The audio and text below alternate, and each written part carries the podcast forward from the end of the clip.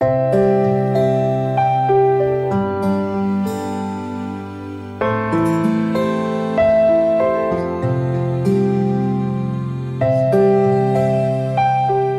兄姐妹平安，每天五分钟，牧师陪你读圣经。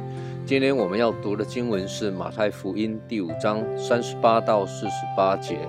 你们听见有话说：“以眼还眼，以牙还牙。”只是我告诉你们，不要与恶人作对。有人打你的右脸，连左脸也转过来由他打；有人想告你，要拿你的里衣，连外衣也由他拿去。有人强逼你走一里路，你就同他走二里。这段经文，耶稣提到几个与人针锋相对的原则。耶稣提到以眼还眼，以牙还牙，是旧约律法常常看到的报复手段。这包括了出埃及记二十一章二十四到二十五节，这里讲说以眼还眼，以牙还牙，以手还手，以脚还脚，以烙还烙，以伤还伤，以打还打。利未记二十四章二十节，以伤还伤，以眼还眼，以牙还牙。他怎样叫人的身体有残疾，也要照样向他行。人类最早的法典。远在公元前十八世纪的汉谟拉比法典都有如此的规定，但这些规定并非鼓励报仇，反倒主要是要喝止人不要报私仇，更要避免人不要扩大报仇，叫人以一报还一报就好。旧约也好，法典也好，事实上的目的是要让人报复不要无限上纲。人类的法典。虽然源自于旧约的律例，但是人总不完全，无法透过人的法则去达到惩恶扬善的目的。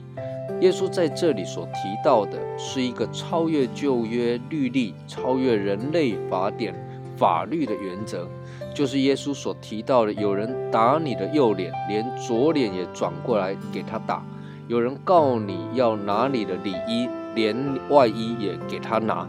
有人逼你走一里路，你就同他走二里。这里所提到的右手打右脸，照理来说，人顺手打人应该是右手打左脸，怎么会是右手打右脸呢？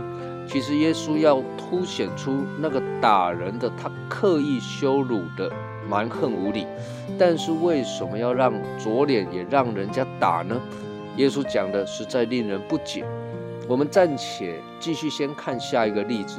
下一个例子提到有人告你要拿你的里衣，为什么不拿外衣，而是要拿里衣呢？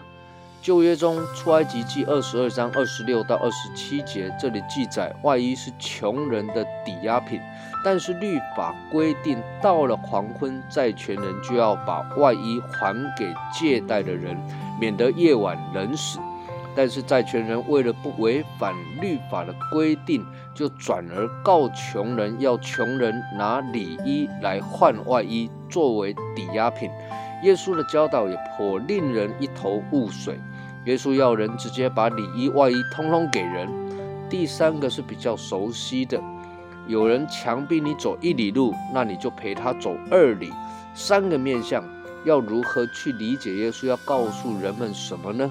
各位，你有没有觉得耶稣其实要凸显福音的本质呢？耶稣要凸显出神的儿子来到世上，就好像一直被打脸呢，而且人刻意的蛮横无理的羞辱、拒绝神的儿子耶稣。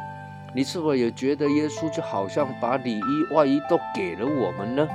世人向神不断的支取那普遍的恩典，但耶稣却依然到了世上拯救我们。将那救赎的恩典与祝福一并给了我们，你是否也认同耶稣是将那多而又多、超过我们所想的丰富赏赐给我们的主呢？